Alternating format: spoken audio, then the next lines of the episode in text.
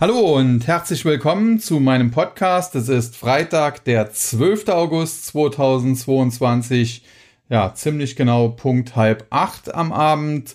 Und äh, wir haben jetzt in der ganzen Woche über neue Wirtschaftsdaten hereinbekommen, die alle im Prinzip so ausgefallen sind, wie sie für den Markt hätten besser nicht sein können. Und demnach sind wir auch weiter gestiegen. Und trotzdem, und das sage ich an dieser Stelle ganz bewusst, ist das, was dort in den USA zuletzt passiert ist, äh, aus meiner Sicht äh, für mich zu hoch.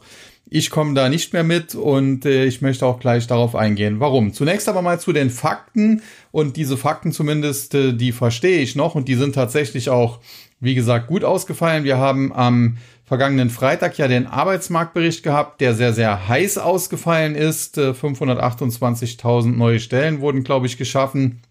Äh, das war natürlich tendenziell eher schlecht für den Markt und wir haben dann tatsächlich auch ein bisschen Schwäche gesehen, wobei zuletzt ja immer Dips gekauft wurden und äh, das war dann letztendlich da auch so. Und jetzt im Laufe der Woche waren dann alle Wirtschaftsdaten, die reinkamen, sehr, sehr gut. Wir hatten am Mittwoch die Verbraucherpreise. Äh, da muss man sagen, aufs Jahr gerechnet steigen die in Anführungszeichen nur noch mit 8,5 Prozent und das ist auch etwas, wo sich viele Kommentatoren dran aufreiben und dann immer sagen, ja, 8,5 Prozent äh, Inflation ist ja immer noch hoch.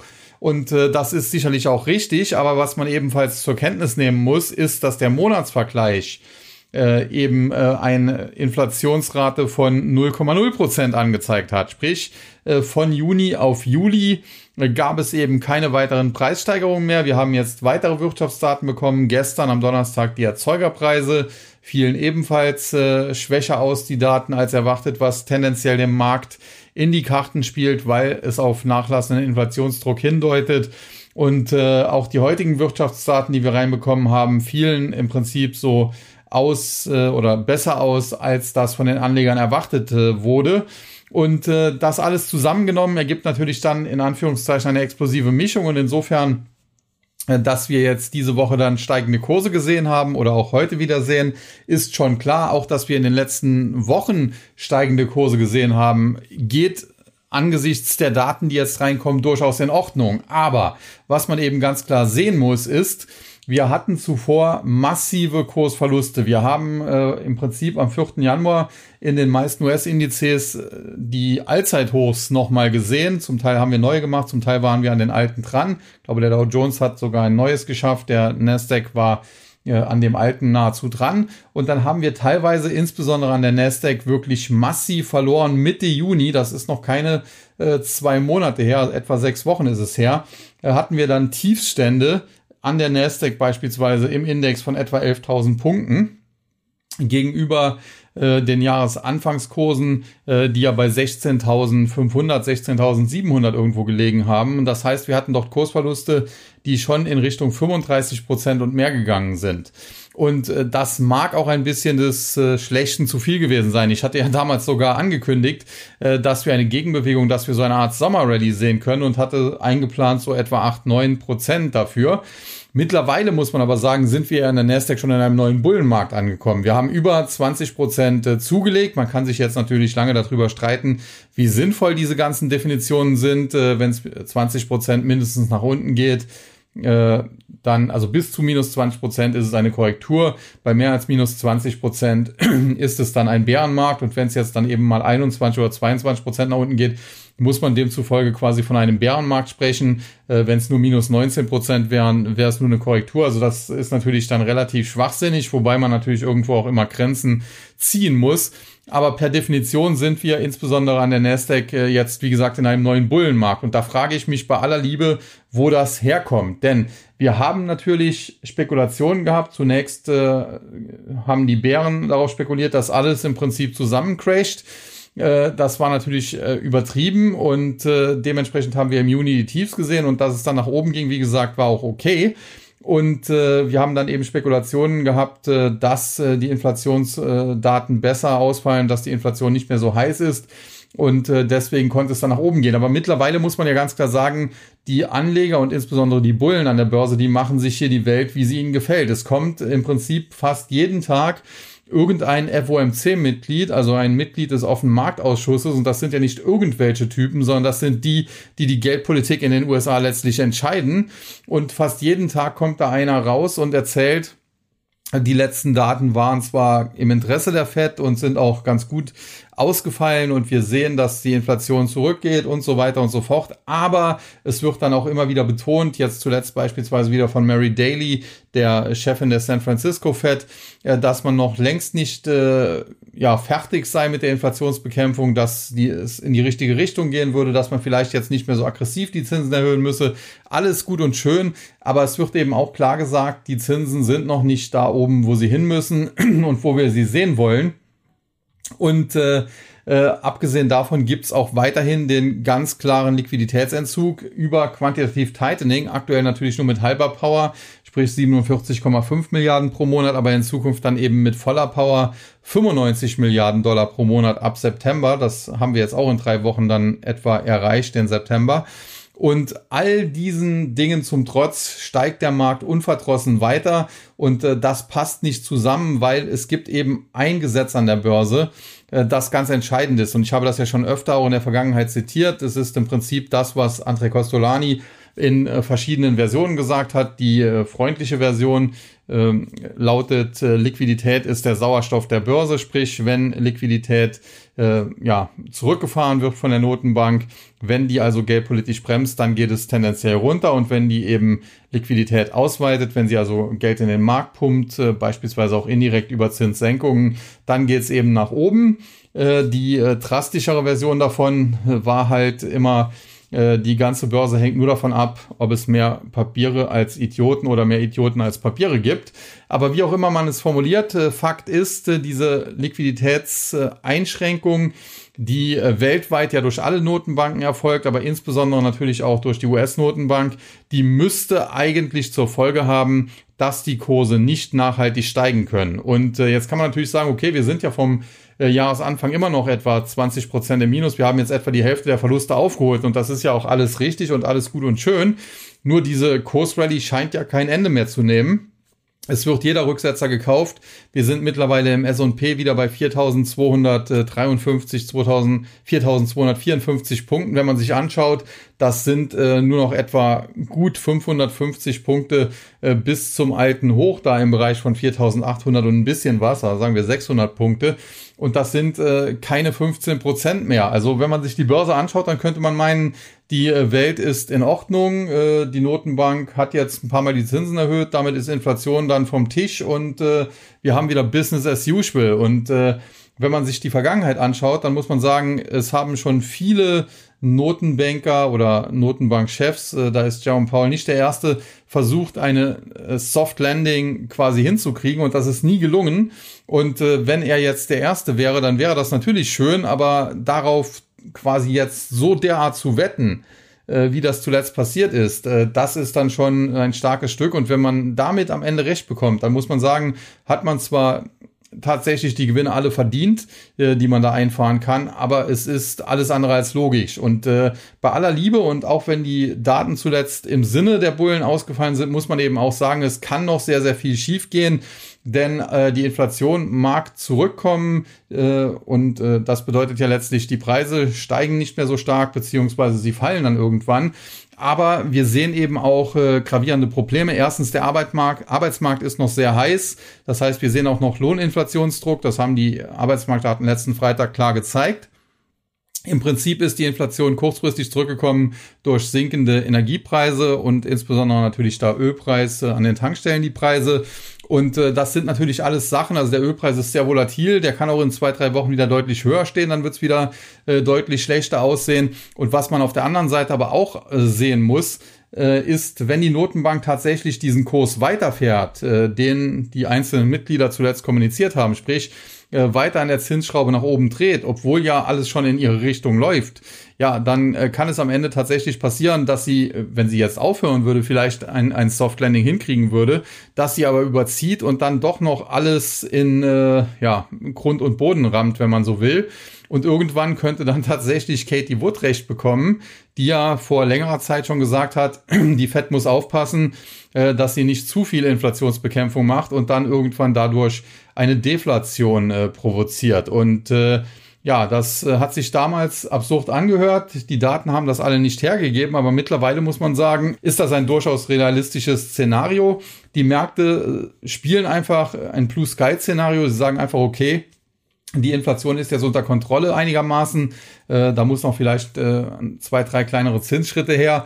Aber prinzipiell ist das äh, weitestgehend durch und nächstes Jahr kann es vielleicht sogar auch schon mit den Zinsen wieder nach unten gehen. Das Soft Landing äh, gelingt quasi und äh, die Fed wird das auch merken und deswegen wird sie spätestens dann im September dann auch kommunizieren, okay, äh, wir haben unser Ziel weitestgehend erreicht und wir hören jetzt erst einmal auf. Wir machen äh, nicht nur vielleicht sogar eine Pause mit den Zinserhöhungen, sondern wir äh, sind fertig und äh, dann kann man tatsächlich sicher überlegen, ob es im nächsten Jahr vielleicht sogar wieder Zinssenkungen braucht. Also das ist ein absolutes Blue Sky Szenario, was am Markt gespielt wird, was, und das muss man durchaus so sagen, zuletzt durch die Daten, die reingekommen sind, auch unterstützt wurde und wird was aber längst noch nicht ausgemachte Sache ist. Und äh, wie gesagt, da kann immer noch sehr, sehr viel schiefgehen und es muss gar nicht allzu viel schiefgehen und der Markt bekommt richtig eine auf die Fresse, auf gut Deutsch gesagt, äh, weil wir eben jetzt so hochgelaufen sind in im Sinne eines äh, derartigen Blue Sky Szenarios und äh, ich warne davor, äh, hier zu schnell zu optimistisch zu werden. In der Vergangenheit war es eigentlich immer so. Man kann sagen, ja, so bis zur Finanzkrise etwa. Selbst die Finanzkrise, da war das am Ende noch so. Ich kann mich gut daran erinnern, weil ich habe den das zweite Bein damals äh, gekauft, äh, dass man gesagt hat, okay, wenn äh, es an der Börse einen Bärenmarkt gibt und wenn es da richtig nach unten rauscht, dann geht's irgendwann mal deutlicher nach oben aber auf einem Bein kann man schlecht stehen, deswegen äh, geht es auch nochmal zurück. Die Tiefs werden nochmal getestet und wenn die dann halten, dann hat man zwei Beine, auf zwei Beinen kann man besser stehen und gehen und äh, dann geht's wieder nach oben und dieses zweite Tief sollte man kaufen. Hat bis äh, 2007, 8, 9 äh, bestens funktioniert, seitdem nicht mehr. Aber das hatte natürlich auch Gründe, denn zum einen 2018 äh, hat die Fed quasi über Nacht an Weihnachten damals einen U-Turn hingelegt, nachdem sie zuvor noch gesagt hat, sie steht auf Autopilot und möchte die Geldpolitik weiter normalisieren. Hat Jerome Powell dann an Heiligabend bei Donald Trump im Weißen Haus seine Meinung äh, quasi um 180 Grad gedreht. Und dementsprechend haben die Märkte dann auch um 180 Grad gedreht. Und das Zweite, und da würde ich sogar mitgehen, dass das so korrekt war, war natürlich dann Corona. Die Covid-19-Pandemie kam im Prinzip über Nacht auf uns zu. Es gab diese Lockdowns und so weiter. Die Wirtschaft stand wirklich, ja, nicht nur am Abgrund, sondern sie musste quasi äh, zu, zu doch größeren Teilen geschlossen werden, beispielsweise Restaurants und so weiter oder auch der ganze Tourismussektor. Da ging ja dann äh, dementsprechend aufgrund der Lockdowns nicht und daraufhin hat die Fed dann eben die Geldschleusen weit geöffnet und selbst da muss man sagen, hat es allerdings ein bisschen gedauert etwa so vier bis sechs Wochen, bis äh, der Markt auch darauf reagiert hat. Es, ich erinnere mich noch sehr gut an die Zeit, habe damals äh, teilweise hochgehebelt, den Dow Jones geschortet und damit äh, mich doll und dämlich verdient. Äh, habe dann auch zum Glück einigermaßen rechtzeitig aufgehört. Aber wie gesagt, äh, ja, in der Vergangenheit hat man immer gesagt, diese V-Erholungen, darauf sollte man eigentlich nicht spekulieren. Äh, das wird in der Regel nichts, die gibt's nur ganz selten. Zuletzt muss man sagen, alles andere als ein V wäre schon verwunder verwunderlich. Und wie gesagt, das ist derzeit ein Markt, äh, mit dem ich so nicht mehr klarkomme. Was man allerdings schon sagen muss auch, und das äh, kann ich auch so ein bisschen aus, aus dem Nähkästchen, aus meinem Trading Service plaudern, ist, äh, dass wir dort äh, deutlich besser abgeschnitten haben, immer noch äh, seit Jahresanfang, als wahrscheinlich die meisten anderen. Sprich, wir haben dort fast kein Minus produziert. Ganz einfach deshalb, weil wir auf dem Weg nach unten nicht Long dabei waren, sondern Short und auf dem Weg nach oben, ja gut, da hätte man können auf der Long-Seite vielleicht ein bisschen mehr machen. Wir haben zwar eine Long-Position auf Zoom Video gehabt, aber äh, sicherlich hätte man da vielleicht noch zwei, drei mehr kaufen können. Aber prinzipiell muss man sagen, sind wir ganz gut durch diese Zeit gekommen. Aber zuletzt, wie gesagt, muss auch ich dann eingestehen, dass ich mit diesem Markt nicht mehr klargekommen bin oder klarkomme. Und äh, ich glaube, das geht vielen so. Habe gestern ein äh, Video gesehen von Markus Koch, der auch gesagt hat, das ist der schwierigste Markt äh, den er je erlebt hat. Und äh, ja, das äh, hätte ich ihm bis äh, in den Juni hinein nicht unterschrieben, obwohl er auch da schon öfter davon gesprochen hat, weil ich eigentlich da sehr gut mit dem Markt klarkam. Äh, seitdem muss man aber sagen, diese Monster Rally, die wir da zuletzt gesehen haben, ist aus meiner Sicht äh, ja zum Teil durchaus berechtigt, aber in dieser Dimension absurd. Und jetzt ist halt natürlich die Frage, wie geht's weiter? Und da muss man sagen, wenn am Ende natürlich dieses Blue Sky Szenario aufgeht, wenn wir tatsächlich ein Soft Landing bekommen und im äh, Februar, März nächsten Jahres irgendwann die Fed sogar wieder anfängt, die Zinsen zu senken, äh, quantitativ Tightening wahrscheinlich irgendwann zwischendurch noch eingestellt wird, weil sonst würde das wenig Sinn machen. Ja, dann äh, müsste man davon ausgehen, dass wir bald neue Allzeithochs haben. Wenn man aber davon ausgeht, und das ist äh, leider, muss ich sagen, ich bin ja ungerne Bär, das wahrscheinlichere Szenario, dass irgendwas noch schief geht, dass äh, vielleicht der US-Immobilienmarkt stärker ins Rutschen kommt, äh, dass der Arbeitsmarkt äh, weiter heiß bleibt, äh, eine Lohnpreisspirale doch äh, immer mehr dann ins Laufen kommt und die Fed dann sagen muss, okay, wir haben versucht, das zu bremsen, ohne den Arbeitsmarkt zu stark zu belasten, aber das, das funktioniert so nicht. Wir müssen da weiter Gas geben und, und den Leitzins vielleicht sogar auf fünf oder sechs Prozent erhöhen. Also da, da kann noch sehr, sehr viel schief gehen. Und wenn äh, irgendwas, und das muss nur eine Kleinigkeit sein, äh, da am Ende schief geht, ja, dann äh, würde ich sagen, ist diese Monster Rally, die wir zuletzt gesehen haben, sehr, sehr stark auf Sand gebaut und dann kann es auch nochmal deutlich runterrauschen. Und von daher, wer diese Rally mitgemacht hat, äh, gerade auch nach vielleicht den Verlusten zuvor, äh, dem kann man nur gratulieren und äh, ja, alles erdenklich äh, Gute wünschen und es ist auch nicht so, dass ich das keinem gönnen würde, aber tatsächlich ist es so, äh, dass das aus meiner Sicht doch äh, nicht so ganz verständlich ist und äh, man, wie gesagt, da sehr, sehr aufpassen sollte. Ja, damit äh, bin ich dann jetzt äh, aber auch schon bei den Indizes und den Einzelwerten angekommen. Und da muss man sagen, der DAX äh, wehrt sich ja immer noch so ein bisschen gegen steigende Kurse.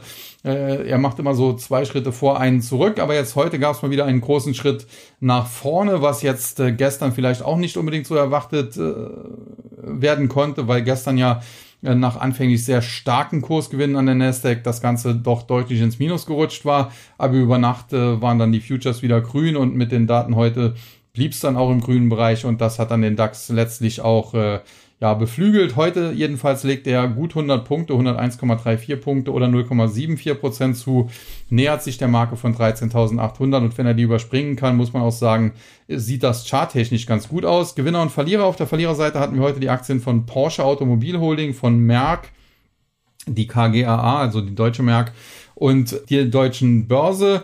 Da muss man sagen, äh, Porsche, da wurde zuletzt ja auch äh, stark äh, ein bisschen herumspekuliert. Es gab ja diesen Abgang von Herbert Dies als VW-Chef.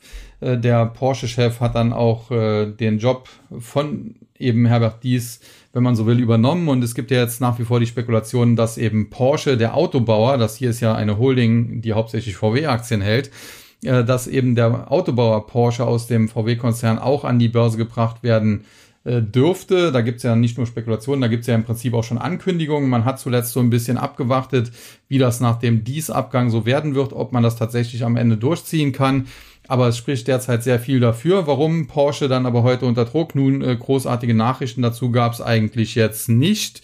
Das Unternehmen hat zwar vor wenigen äh, Tagen äh, Zahlen vorgelegt, aber da muss man sagen, die waren jetzt äh, weder besonders gut noch besonders schlecht. Und warum es jetzt dann ausgerechnet heute, zwei, drei Tage später, dann äh, deutlicher nach unten geht, wobei es ja nicht mal zwei Prozent waren, ja, das ist dann vielleicht auch so ein bisschen Zufall gewesen. Auf, auf jeden Fall konkrete Gründe habe ich dafür nicht äh, ausmachen können. Dann äh, die deutsche Merck. Auch hier konkrete Gründe für die Kursverluste gibt es eigentlich nicht. Generell muss man sagen, die Aktie gehört zu den deutlich stärksten im DAX. Äh, zuletzt hat sie allerdings auch ein bisschen geschwächelt, ist äh, zwischenzeitlich äh, deutlich zurückgekommen, hat eine deutsche, deutliche Korrektur erlebt und äh, scheint aber jetzt so im Bereich, ja, leicht oberhalb von 150 Euro einen Boden gefunden zu haben und von da aus hat man eigentlich eine gute Ausgangsbasis, kann durchaus hier weitergehen. Äh, das erste Ziel 180 hat man da schon erreicht, hat man jetzt übersprungen. Vielleicht gibt es nochmal einen Rücksetzer, eine Art Pullback auf die 180er Marke, aber anschließend kann es sogar in Richtung 210 gehen. Da könnte es dann nochmal ein bisschen ruckeln und äh, danach wären dann sogar äh, die Allzeithöchstkurse wieder drin. Aktuell wirkt das noch ein bisschen utopisch, aber in dem Markt äh, würde ich aktuell nichts ausschließen. Und dann die deutsche Börse, der größte Tagesverlierer, hier ein Minus von äh, fast vier Prozent oder zumindest weit über drei Prozent. Und äh, ja, Hintergrund hier sind eigentlich zwei Dinge. Und zwar zum einen äh, sieht äh, die Finanzaufsicht Mängel bei der deutschen Börsetochter Clearstream. Und jetzt muss man wissen, Clearstream äh, ist, äh, wie ja schon gesagt, eine Tochter der deutschen Börse und äh, dort wird das, das Clearing von äh, Börsengeschäften eben gemacht. Und äh, ja, das ist natürlich dann sehr schön für die deutsche Börse, dass sie äh, im Prinzip das über eine Tochter dann auch in einer Hand hat, also quasi alles aus einer Hand anbieten kann. Aber vor zwei, drei Tagen gab es eben auch eine Meldung, dass in der EU, in Europa also, das war ausnahmsweise mal eine positive Meldung in der EU, äh, jetzt getestet werden soll in äh, Pilotprojekten, ob man in Zukunft nicht ohne solche Clearingstellen auskommt, wenn man eben äh, Börsenhandel und damit ist sowohl Aktien als auch Anleihehandel gemeint gewesen, über Kryptosysteme abwickelt. Und da gibt es natürlich einige, die sogenannten DEXs, also die Decentralized Exchanges, ähm, und äh, ja, es gibt aktuell auf jeden Fall auch viel Interesse daran, an diesen Pilotprojekten teilzunehmen. Und da darf man sehr gespannt sein, was da am Ende rauskommt. Und ich könnte mir sehr gut, sehr gut vorstellen, äh, dass äh, tatsächlich, ja, vielleicht nicht morgen oder übermorgen, aber in äh, vier, fünf Jahren es tatsächlich so sein wird, äh, dass über Blockchains, also über Krypto letztlich äh, Börsenhandel stattfindet und es dann tatsächlich solche Intermediäre nicht mehr braucht. Und äh, ja, das wäre dann natürlich ebenfalls ein Schlag ins Gesicht für die deutsche Börse, wenn ihre Tochter Clearstream da quasi komplett überflüssig werden würde. Und die Tagesgewinner im DAX äh, haben wir Vonovia, Covestro und äh, Bayer. Vonovia, Immobilienkonzern, zuletzt natürlich auch gebeutelt. Gab natürlich auch Spekulationen. In der Vergangenheit hat das Unternehmen ja auch viele äh, Buchgewinne erzielt, weil die Immobilien, die man besessen hat, immer wertvoller geworden sind. Jetzt äh, gibt es eben erste Anzeichen auch äh, für Probleme auf dem Immobilienmarkt, in dem Fall den deutschen Immobilienmarkt, auf dem Vonovia in erster Linie tätig ist.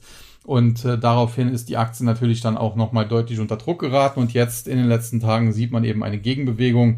Äh, da haben wahrscheinlich die Bären doch äh, nach unten ein bisschen übertrieben und jetzt übernehmen die Bullen mal das Ruder. Generell muss man aber sagen, die Erholung zuletzt war schon ganz gut und äh, so im Bereich 32, spätestens 32, 50, 33 Euro sollte bei Vonovia tendenziell eher der Deckel drauf sein. Dann Covestro, äh, Chemieunternehmen, so aus dem äh, Bayer-Universum, wenn man so will. In der Vergangenheit zum Teil auch ein Highflyer gewesen, aber schon länger nicht mehr. Und hier erinnert man sich vielleicht dran, vor zwei, drei Jahren, zwar noch vor Corona, da gab es mal ein schwaches Geschäftsjahr bei Covestro aufgrund des Niedrigwasser des Rheins, weil man dort äh, bestimmte Materialien, die man eben für seine Produktion brauchte, Chemikalien in erster Linie nicht geliefert bekommen hat, äh, weil der Rhein eben solches Niedrigwasser hatte. Und äh, zuletzt gab es dann auch wieder Befürchtungen, da es jetzt wieder so eine Situation gibt. Und äh, die haben sich jetzt so ein bisschen entspannt, würde ich sagen. Und dementsprechend hat, äh, hat sich das dann auch positiv auf die Aktie von Covestro ausgewirkt. Man muss aber ganz klar sagen, die Kursgewinne da von etwa 30,5 in Richtung 32,5, die sind noch relativ marginal. Und äh, ja, insofern, es gibt dafür zwar eine Erklärung, aber ob das jetzt wirklich die richtige ist, sei mal dahingestellt. Und dann Bayer. Äh, dort gab es einen Erfolg in einem ja, Streit, Rechtsstreit kann man fast schon sagen, mit BASF. Äh, BASF sah sich da in der Vergangenheit bei der Übernahme einer, einer Bayer-Sparte, wenn man so will, so ein bisschen übervorteilt. Angeblich hatte man nicht alle Informationen bekommen. Das Gericht hat sich hier hinter Bayer gestellt. Also Bayer kann auch vor Gericht noch gewinnen. In den USA bei Monsanto ist das ja zuletzt eher anders gewesen.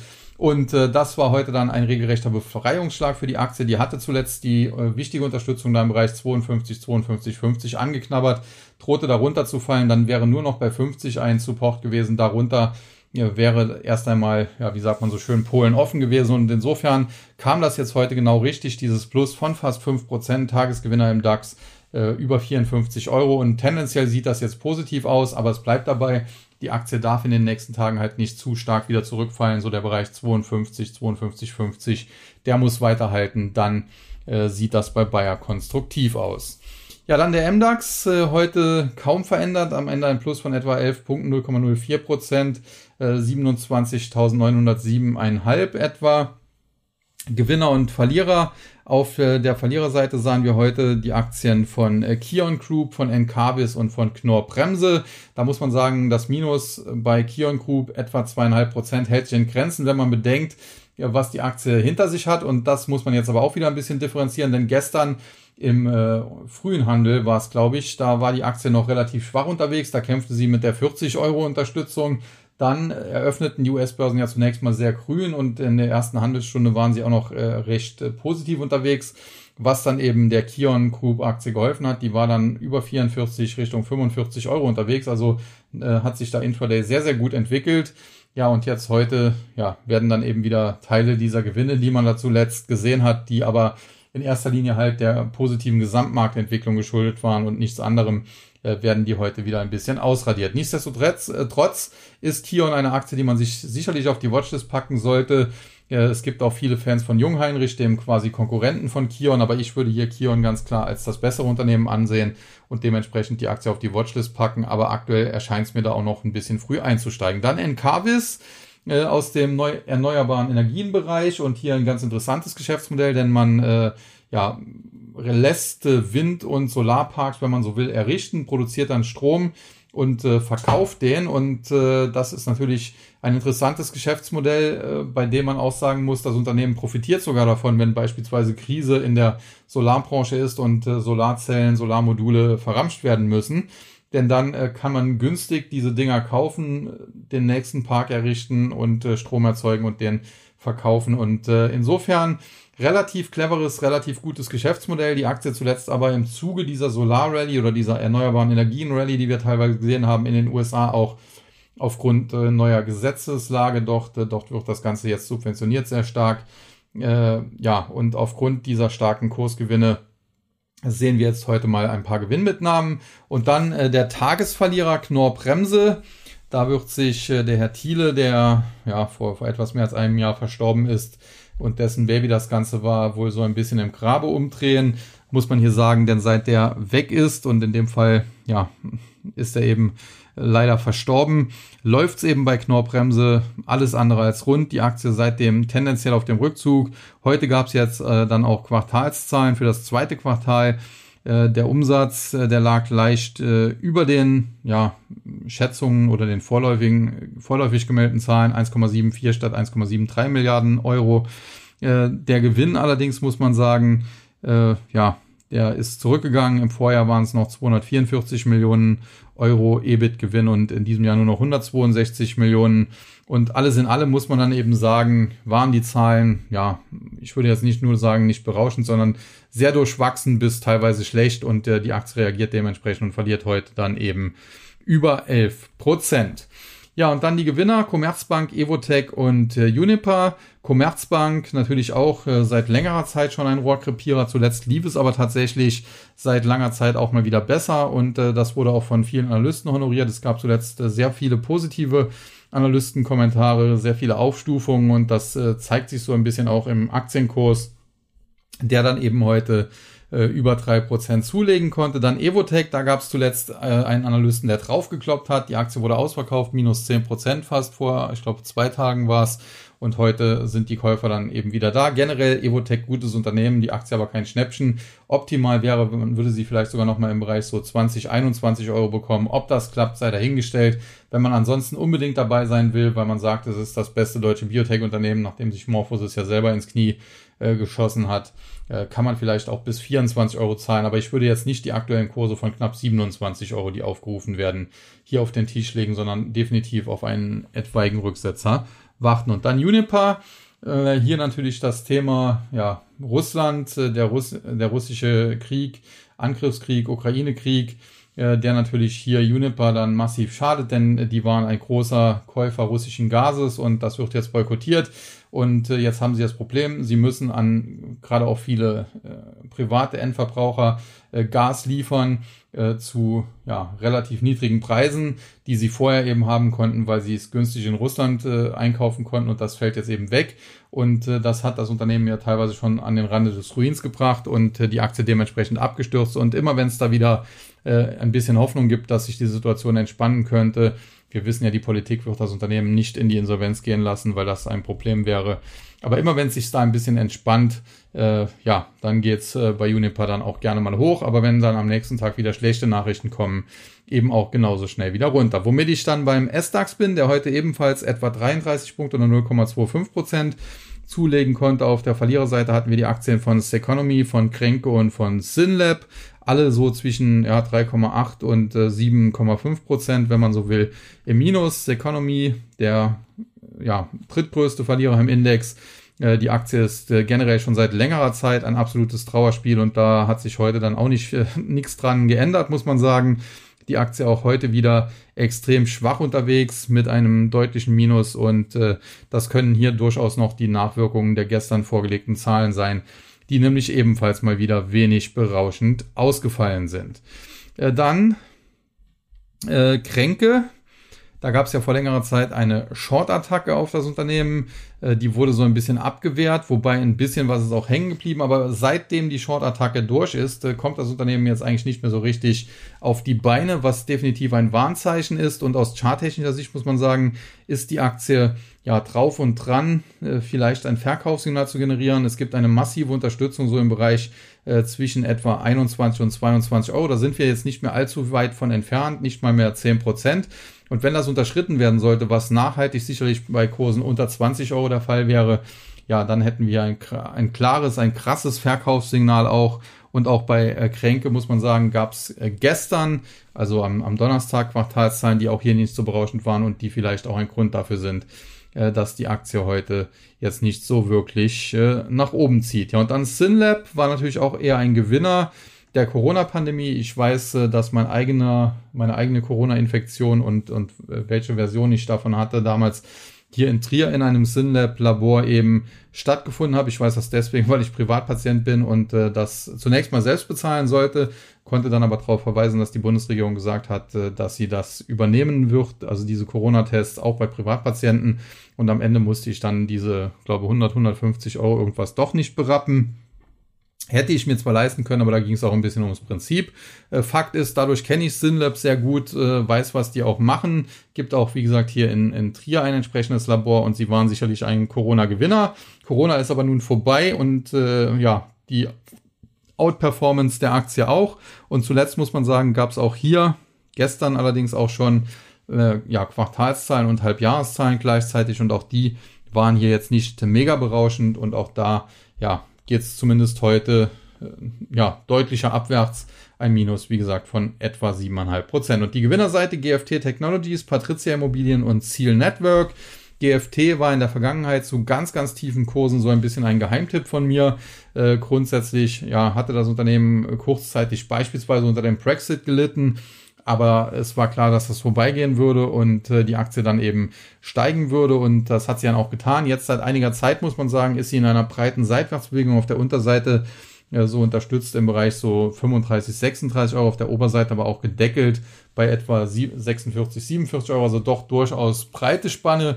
Solange die Aktie in dieser Spanne ist, zuletzt ist sie ein bisschen zurückgelaufen, sieht das Ganze aber durchaus noch konstruktiv aus. Generell hat man auch einen kurzfristigen Aufwärtstrend, also charttechnisch sieht das noch nicht so schlecht aus und äh, von der fundamentalen Lage her muss man sagen, GFT hat sich zwar jetzt in den letzten ein, zwei Jahren deutlich berappeln können, äh, wenn man sich anschaut, wo die Aktie auch schon dabei zu Tiefskursen rumgekrebst ist, äh, aber äh, ja, sie ist eben nicht äh, äh, durch die Decke gegangen, ist jetzt nicht äh, mega überteuert. Und insofern, wenn es dann nochmal zu größeren Kursrücksetzern kommen sollte, kann man hier sicherlich beherzt zugreifen. Auch bei GFT gab es übrigens gestern Quartalszahlen, wenn ich das richtig sehe, beziehungsweise Halbjahreszahlen und äh, hier muss man sagen, die waren jetzt auch nicht berauschend, aber eben auch nicht schlecht, weitestgehend inline und dementsprechend, ja, warum es bei anderen, die inline waren, äh, ja, vielleicht tendenziell nach unten geht und bei, bei GFT nicht. Äh, das ist dann so ein Geheimnis des Marktes, das wir wahrscheinlich nie so ganz erschließen können. Ja, dann äh, die Patricia Immobilien aus dem Immobilienbereich, äh, muss man sagen, ist auch immer so ein bisschen so Sippenhaft oder ja, Sippenfreude. Äh, wir haben die Vonovia im DAX heute als einen der Tagesgewinner gehabt und äh, dementsprechend sind dann auch in anderen Indizes die Immobilienwerte teilweise gesucht und eben im S-DAX ist das eine Patricia Immobilien, die heute hier ja fast fünf Prozent zulegen kann, was natürlich äh, prinzipiell sehr schön ist, aber wenn man sich anschaut, dass die Aktie vor kurzem noch äh, bei, bei 18, 19 Euro und mehr notiert hat und sie jetzt in der Erholung mal gerade äh, bei etwas über 12,50 angekommen ist, da muss man sagen, das ist aktuell natürlich immer noch ein Tropfen auf den heißen Stein und äh, muss man mal schauen, wie es weitergeht. Positiv ist aber, das Unternehmen hat auch jetzt äh, gestern Abend, glaube ich, war es, Quartalszahlen vorgelegt, die jetzt auch nicht so ganz Fisch und nicht so ganz Fleisch waren. Aber die Analysten haben die prinzipiell nicht so schlecht aufgenommen. Es äh, gibt zumindest keine, es hagelt zumindest keine großen Abstufungen und äh, das könnte hier Patricia auch noch ein bisschen helfen, äh, dass die Aktie noch sich ein bisschen weiter erholen kann. Und der Tagesgewinner, Ziel Network, die ehemalige Tipp 24, wenn man so will, musste ja seinerzeit dann nach England abwandern, das Geschäftsmodell auch ändern und äh, ja, die Aktie ist eigentlich ein äh, relativ beliebter Wert, äh, gerade auch bei dem einen oder anderen Privatanleger, äh, der vielleicht auch Tipp24 oder ähnliche Dienste nutzt. Äh, aber jetzt äh, große Nachrichten, warum die Aktie heute ausgerechnet ähm, hier ein Plus von über 5% hinlegen konnte, konnte ich nicht finden. Und ja, insofern hat das vielleicht einfach auch äh, charttechnische oder sentimenttechnische Gründe. Womit wir beim äh, TechDAX angekommen sind, äh, der sich heute nicht so stark behaupten konnte, muss man ganz klar feststellen. Hier ein Minus von knapp zwei Pünktchen oder 0,06 Prozent, 3192,17. Die äh, Verliererseite heute die Aktien der Deutschen Telekom von Hensoldt und von Jen Optik. Kann man kurz machen. Defensive Werte wie die Deutsche Telekom, Telekommunikationssektor heute nicht gefragt und dann der Rüstungsbereich generell unter Druck. Man sieht es hier in Optik auch so ein bisschen im Rüstungsbereich unterwegs und ganz klar Rüstungsunternehmen natürlich Hensoldt. Und auf der Gewinnerseite Freenet, Verbio und Evotech. Evotech gut kann man weglassen, hatten wir schon. Verbio Biosprit äh, zuletzt teilweise aufgrund dummer politischer Äußerungen unter Druck geraten, hat sich mittlerweile aber wieder vollständig berappelt. Und bei Freenet, äh, da muss man sagen, gab es, äh, ich glaube, es war gestern Abend schon oder heute Nacht, äh, ganz gute äh, Meldungen. Man äh, ja, hat hier ganz gut abgeschnitten im Geschäftsverlauf und dementsprechend ja, will man weiter starke Dividenden auszahlen. Ist ja ohnehin ein sehr starker Dividendenwert. Und insofern kann sich die Freenet-Aktie so ein bisschen dann auch von der Aktie der Deutschen Telekom, die ja zu den Verlierern im, im TechDAX gezählt hat, äh, abkoppeln und ist hier unter den drei Top-Gewinnern im gleichen Index. Und damit natürlich noch zum amerikanischen Markt und da, wie gesagt, äh, alles nach wie vor grün. Im Dow Jones ein Plus von über 300 Punkten mittlerweile oder knapp einem Prozent, 0,92 Prozent.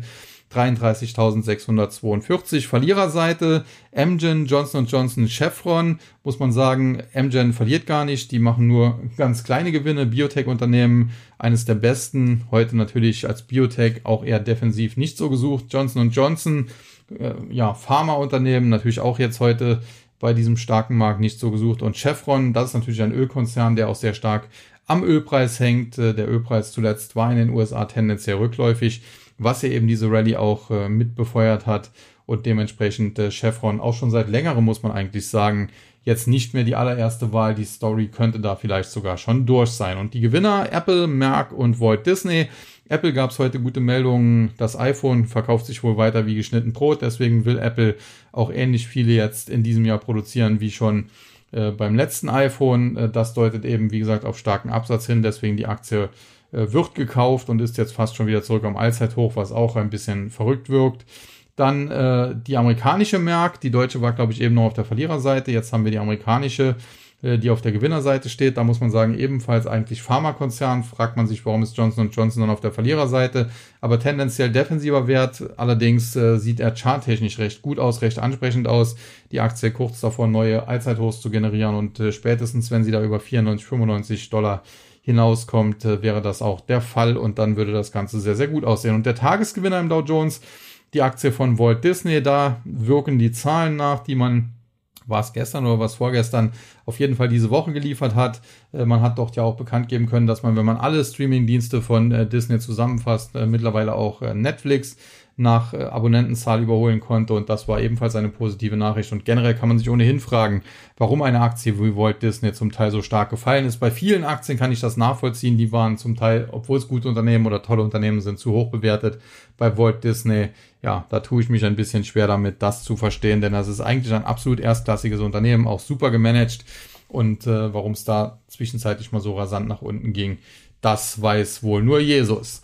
Ja, und dann äh, der amerikanische Technologiesektor, obwohl an der Nasdaq ja nicht nur Technologiewerte gehandelt werden, auf Basis des Nasdaq 100 hier ein Plus von fast 200 Punkten, knapp 1,5 Prozent bei knapp unter 13.500. Verlierer Pinduoduo, CGen und Illumina. Äh, bei Pinduoduo chinesischer ja, Tech-Wert Äh, generell die Chinesen heute wieder eher schwach unterwegs, weil es jetzt auch Nachrichten gibt, äh, dass sich ich glaube, es sind fünf äh, chinesische Konzerne freiwillig von der New York Stock Exchange zurückziehen und das äh, schürt Befürchtungen, dass auch Alibaba, Tencent, Pinduoduo und wie sie alle heißen, das vielleicht machen könnten, wenn sie es vielleicht auch äh, gar nicht wollen, aber vielleicht dann auf Druck der Regierung. Insofern, ja, Pinduoduo heute mal unter den größeren Verlierern. Dann CGen aus dem äh, Bio, Biopharma-Sektor generell sehr positiv zu sehen, der Sektor CGen aber heute mit einem Rücksetzer.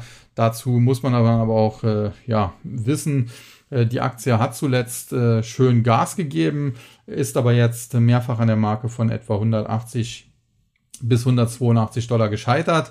Und äh, ja, jetzt äh, nimmt sie ein bisschen Fahrt nach unten auf. Das kann durchaus noch einen Tick tiefer gehen. Nach oben wird's jedenfalls erst besser und äh, uneingeschränkt gut, wenn man so will, äh, wenn es äh, der Aktie gelingen sollte von CGen hier, wie gesagt, den Widerstand bei 180 bis 182 zu überwinden. Und dann Illumina äh, Tagesverlierer, grundsätzlich eines der besten Biotechs, äh, das es überhaupt gibt. Äh, Gensequenzierung, personalisierte Medizin ist hier das Schlagwort. Warum geht's hier so stark bergab heute? Nun muss man sagen, das Minus hält sich eigentlich mittlerweile noch in Grenzen. Es war schon mal deutlich höher nachbörslich und äh, Hintergrund ist hier sehr schwache Quartalszahlen und ein noch schwacherer Ausblick. Äh, generell muss man sagen, sind die Kursverluste daher, wenn man sich das äh, vor, zu Gemüte führt, in Ordnung. Vielleicht fallen sie sogar noch einen Tick zu niedrig aus.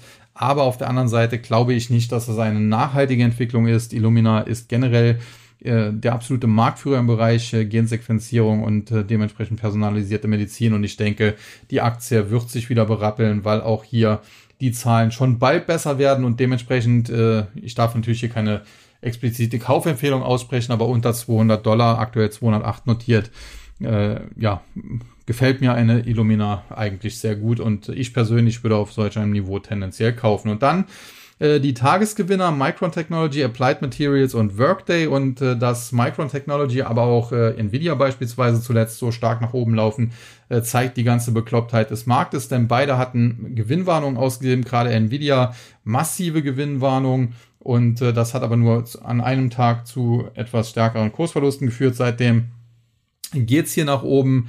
Äh, und äh, heute, wie gesagt, Micron dann auf der Gewinnerliste ganz weit oben, Applied Materials, ähnlicher Bereich, wobei man sagen muss, äh, weil die ja eher doch auch im Maschinenbau unterwegs sind, während Micron Technology tatsächlich RAM, DRAM-Chips herstellt. Ja, sieht's bei äh, Applied Materials noch vielleicht einen Tick besser aus. Ja, und dann äh, Workday, der heutige Tagesgewinner mit einem Plus von aktuell immer noch über fünf Prozent waren in der Spitze aber auch schon einmal über sechs Prozent. Ja, und äh, große Meldungen hierzu konnte ich jetzt eigentlich nicht finden. Die letzten Zahlen kamen im Mai, die können ja auch nicht nachwirken. 26. Mai, da, da stehen wahrscheinlich bald die nächsten Zahlen an. Und vielleicht spekuliert man hier schon auf gute, auf gute Geschäftszahlen, aber ansonsten ja, kann ich mit äh, der Aktie aktuell wenig anfangen. Generell finde ich das Unternehmen zwar sehr spannend und gut, aber es gibt da eigentlich keine Meldungen, die die heutige Kursentwicklung erklären könnte. Ja, und damit äh, bin ich dann durch und äh, möchte am Schluss noch einen kleinen Hinweis geben, denn wir haben zuletzt äh, doch bei einigen Aktien sehr kuriose Muster gesehen. Wir hatten da zunächst mal ein starkes Auf und Ab, äh, Paradebeispiel hierfür und deswegen äh, stelle ich die Aktie an der Stelle auch vor. Shopify, äh, die Aktie war in einer Range, Unterseite 30 Dollar, Oberseite 40 Dollar, muss man sagen. Äh, es gab zwischenzeitlich mal eine Gewinnwarnung, Entlassungen wurden angekündigt, die Aktie hat die Unterseite sagen wir mal, stark getestet, hat aber die 30 Dollar Marke dann weiter gehalten, wie auch schon drei, vier Mal zuvor.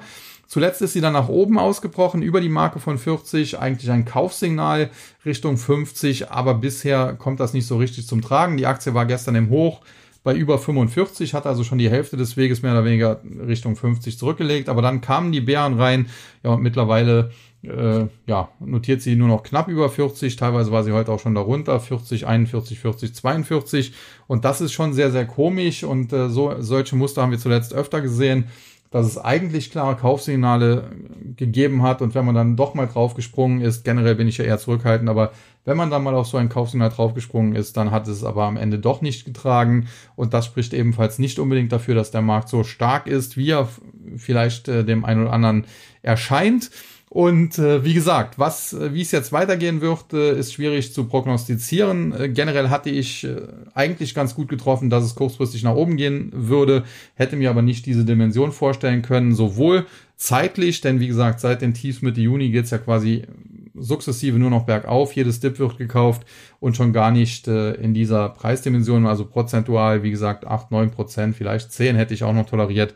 Aber dass wir mittlerweile da teilweise 20 Prozent und mehr Kursgewinn haben, das ist dann schon äh, sehr dubios. Ja, in dem Sinne muss man dann schauen, wie es weitergeht. Äh, Im September, Oktober könnte durchaus nochmal ungemacht drohen gibt dann natürlich wieder eine neue Berichtssaison und äh, die Wirtschaft zuletzt hat sich ja immerhin, äh, das dürfte sicher sein, sonst wäre der Inflationsdruck ja nicht so stark nachlassend, deutlich abgeschwächt. Sprich, das könnte dann auch äh, nochmal Belastung geben, wenn Unternehmen da vielleicht vergleichsweise schwache Quartalszahlen berichten. Ansonsten, die Fed will weiter in der Zinsschraube drehen, da darf man auch gespannt sein. Jetzt steht ja das Jackson Hole Meeting an, wurde in der Vergangenheit immer gerne genutzt für größere geldpolitische Entscheidungen bekannt zu geben und zu begründen, kann man auch mal gespannt sein, ob das äh, bei Jerome Powell dieses Jahr dann auch so ist. Und ansonsten, ja, wenn das vorbei ist, haben wir dann eben im äh, September die nächste Notenbank-Sitzung und die wird dann auch spannend. Es ist noch nicht so lange her, vor zwei, drei Tagen, da wurde eigentlich ein weiterer 75 Basispunkt Zinsschritt mehr oder weniger fest von den Märkten eingepreist, fest von den Anlegern erwartet. Mittlerweile geht man nur noch von einem 50 Basispunkt Zinsschritt aus, aber man muss die Kirche auch hier mal ein bisschen im Dorf lassen. Selbst wenn es nur 0,25 Prozent werden würden, muss man am Ende sagen, okay, das Tempo wird zwar langsamer, die, die Fed geht vorsichtiger vor, aber tendenziell sind, sind Zinserhöhungen natürlich immer noch Zinserhöhungen und äh, ja, dementsprechend nicht unbedingt förderlich für den Aktienmarkt, weil sie eben letztlich dann eine Einschränkung der Liquidität bedeuten. Aber zuletzt, wie gesagt, hat sich der Markt an diese Regel ja ohnehin nicht mehr gehalten. Was könnte der Grund dafür sein? Das ist vielleicht ein gutes abschließendes Wort. Nun, es gibt natürlich massive Überschussliquidität. Allerdings muss man auch hier sagen, Anfang des Jahres lag die noch bei über 4 Billionen. Zuletzt äh, ging man ja im Prinzip unter die 3 Billionen US-Dollar. Das heißt, auch die sinkt. Und jetzt darf man mal gespannt sein, äh, ja, wie das Ganze weitergeht. Was man auch nicht vergessen darf, wir hatten den Sommer, da sind viele äh, der, der Profis natürlich in Urlaub und da werden die Trading Desks dann oftmals von irgendwelchen Azubis, Praktikanten, wenn man so will, äh, verwaltet und äh, insofern sind solche sommerlichen Bewegungen oftmals auch ja, dubios, so dubios wie dieses Jahr selten, aber oftmals sind sie dubios und wenn die Profis wieder am Werk sind, äh, tut sich dann oftmals einiges mehr, was dann auch deutlich logischer ist. Ja, und ansonsten noch ein Hinweis in eigener Sache oder generell äh, nicht in eigener Sache, aber in Sachen Märkte. Denn äh, wir hatten zuletzt natürlich diese Inversion der Zinsstrukturkurve, sprich die äh, zweijährigen US-Staatsanleihen äh, warfen eine höhere Rendite ab als die zehnjährigen, beziehungsweise das ist immer noch so. Ähm, das hat sich zum Teil dann auch extrem ausgeweitet. Teilweise war fast äh, ein halbes Prozent Unterschied. Das heißt, man hat auf die kurzlaufenden Staatsanleihen oder die kürzer laufenden Staatsanleihen etwa ein halbes Prozent mehr Zinsen bekommen als auf die zehnjährigen, die länger laufenden. Und wie gesagt, prinzipiell ist das immer noch so, aber der Spread zwischen beiden, der hat sich insbesondere gestern, und das war vielleicht dann auch ein Grund, äh, warum die Gewinne gestern nicht gehalten werden konnten, äh, zwischenzeitlich deutlich verengt. Wie gesagt, er war schon mal bei etwa 50 Basispunkten, jetzt aktuell ist er bei etwa 40. Gestern war es weniger und das sollte man definitiv im Auge behalten, denn es gibt diese Regel. Einmal die Inversion der Zinsstruktur zeigt eine Rezession an mit so einer Verzögerung zwischen 9 und 18 Monaten, grob gesagt. Also sprich, da hätten wir wahrscheinlich auch noch ein bisschen Zeit. Aber äh, was man auch noch wissen muss, egal wie stark oder wie lang diese Inversion andauert, das ist nicht unbedingt ein Zeichen auf die Länge oder Stärke der Rezession. Also auch das sollte man wissen. Aber was ganz entscheidend ist in der Vergangenheit, äh, war nicht unbedingt die Inversion der Zinsstrukturkurve äh, für den Markt schlecht. Äh, das hat man oftmals, so wie jetzt auch zuletzt, einfach übergangen und nicht weiter beachtet. Was aber immer für den Markt schlecht war, wenn das Ganze sich wieder normalisiert hat. Sprich, also wenn jetzt es in, in die Richtung gehen sollte, dass beispielsweise die zweijährigen äh, Staatsanleihen, die Renditen steigen, dementsprechend die Kurse fallen auf äh, ja, weiß ich nicht, 3,1 Prozent und zugleich bei den Zehnjährigen die Renditen eben fallen, sprich die Kurse der Anleihen steigen, äh, so dass wir wieder die normale Situation haben, dass die kurzlaufenden am Ende dann etwas äh, weniger eben einbringen als die länger laufenden. Aktuell, wie gesagt, ist das invertiert und umgekehrt dadurch. Und äh, ja, wenn sich das wieder normalisiert, das war in der Vergangenheit immer der Zeitpunkt, wo der Aktienmarkt nochmal richtig eine auf die Glocke bekommen hat. Insofern äh, ja, ich höre mich äh, selber zuletzt nicht so gern reden, muss ich sagen, weil ich eigentlich zu pessimistisch bin. Wäre lieber total bullig und würde euch sagen, kauft einfach insbesondere natürlich äh, hochspekulative Wachstumswerte, Techs und so weiter. Es gibt ja da auch tolle Unternehmen und zum Teil sind die Bewertungen auch sehr, sehr stark zurückgekommen und waren schon äh, zumindest mal deutlich normaler als beispielsweise noch da auf dem Höhepunkt der Corona-Euphorie. Aber es gibt eben leider immer noch zu viele äh, ja, Probleme, äh, zu viele Dinge, die schiefgehen können. Äh, und man muss sagen, wenn da mal ein Dominostein umkippt, dann kann das auch eine Kettenreaktion auslösen. Und äh, der Markt kann da richtig nochmal auf die Glocke kriegen. Und deswegen, ja, wer Gewinne hat und wer auf der Long-Seite spielt und unterwegs ist, herzlichen Glückwunsch. Äh, auch nicht vergessen, die Gewinne immer regelmäßig mitzunehmen, kein zu hohes Risiko zu gehen. Aber prinzipiell spiele ich die Long-Seite aktuell derzeit ungern. Aber das kann ich auch äh, genauso sagen.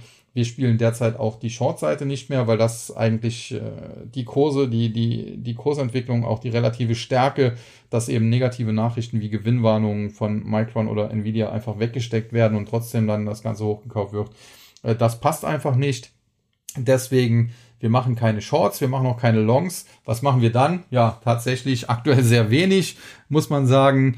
Generell muss man aber sagen, das habe ich ja auch schon eben mal erwähnt, wir liegen auch mit dem Depot deutlich besser, selbst jetzt noch, auch wenn wir die Aufwärtsbewegung zuletzt nicht so viel mitmachen konnten, weil wir zuvor eben die Abwärtsbewegung vermieden haben und von der sogar profitieren konnten. Und alles kann man halt nicht immer richtig machen, das muss man so ganz klar sagen, aber Fakt ist, äh, wir haben auch jetzt wirklich eine außergewöhnliche Zeit und äh, wenn selbst solche alten Hasen wie auch Markus Koch eben sagen, dass das der schwierigste Markt ist, den sie je gesehen haben, ja, dann sagt das eben schon viel, um nicht zu sagen alles aus und dementsprechend würde ich auch davor warnen, in einem so schwierigen Markt zu hohe Risiken einzugehen.